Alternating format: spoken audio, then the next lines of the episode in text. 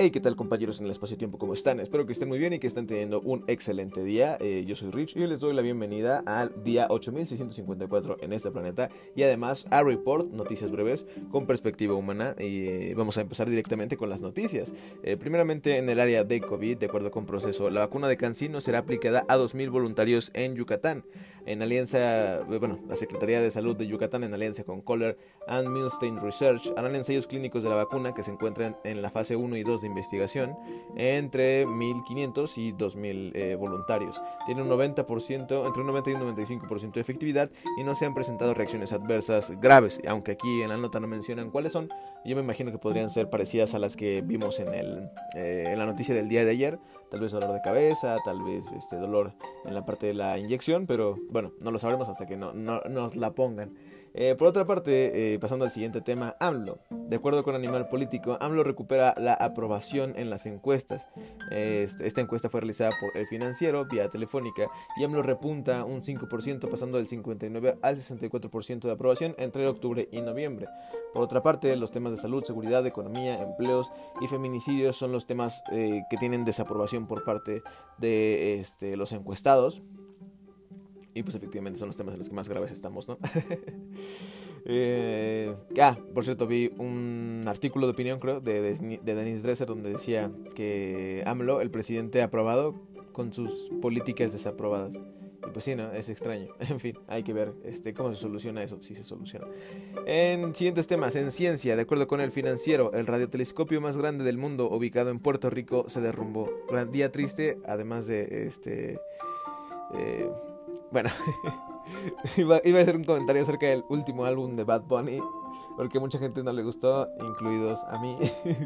Pero pues no tiene por qué eh, estar tan mal, ¿no? Que algo no te guste. En fin, este otro día triste para Puerto Rico.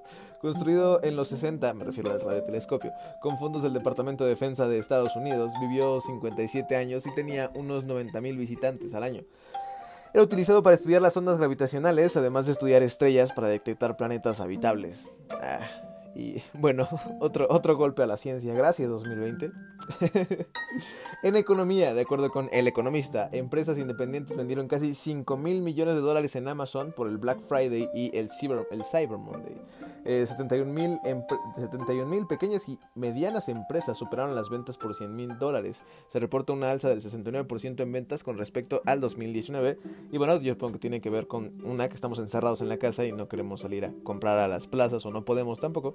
Y este pues justamente la gente va como por, por, tener, por tener que verse obligada a utilizar las nuevas tecnologías, pues también se ve obligada a tener que utilizarlos para realizar sus compras y eso supongo que está excelente, ¿no?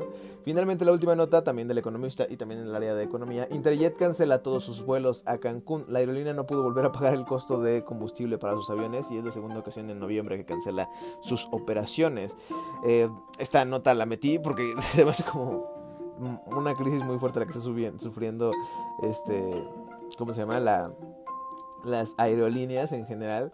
Y he visto ayer por ejemplo vi otras noticias que no incluí eh, aquí en report acerca de lo mismo no de aerolíneas que no pueden pagar su combustible y se cancelan viajes y te quedas así como de ah, ups chale o sea sí está muy eriza la situación y ya, este, pues listo chicos. Hay muchas otras noticias que pueden revisar en Twitter. Eh, yo les pongo las fuentes justamente para que vayan y pues en el proceso igual se encuentran alguna noticia que les llame la atención. Pero las principales se las pongo aquí justamente para que estén enterados de lo que sucede a su alrededor. Eh, Ahorita voy a grabar el siguiente podcast que seguramente conocen, que es el de Ladders, en el cual este, leemos fragmentos de siete libros distintos. Y ustedes pueden encontrarme en también todas las demás redes sociales, este, buscándome como It's Rich, con doble T y TTS Rich. En YouTube acabo de subir un video, estoy parte, formando parte de un proyecto que se llama este, Génesis de, de los sublogs. En Spotify está la última canción que subí, que se llama Bully Train, junto con Sebas Méndez. Eh y nada, ¿no? En Instagram está la vida cotidiana, fotos chidas. En Twitter, este, comentarios, opiniones y pensamientos profundos.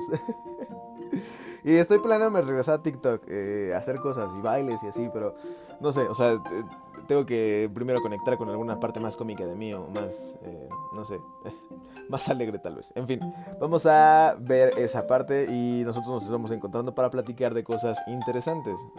ya saben que mi nombre es Rich y esto es Report. Bye.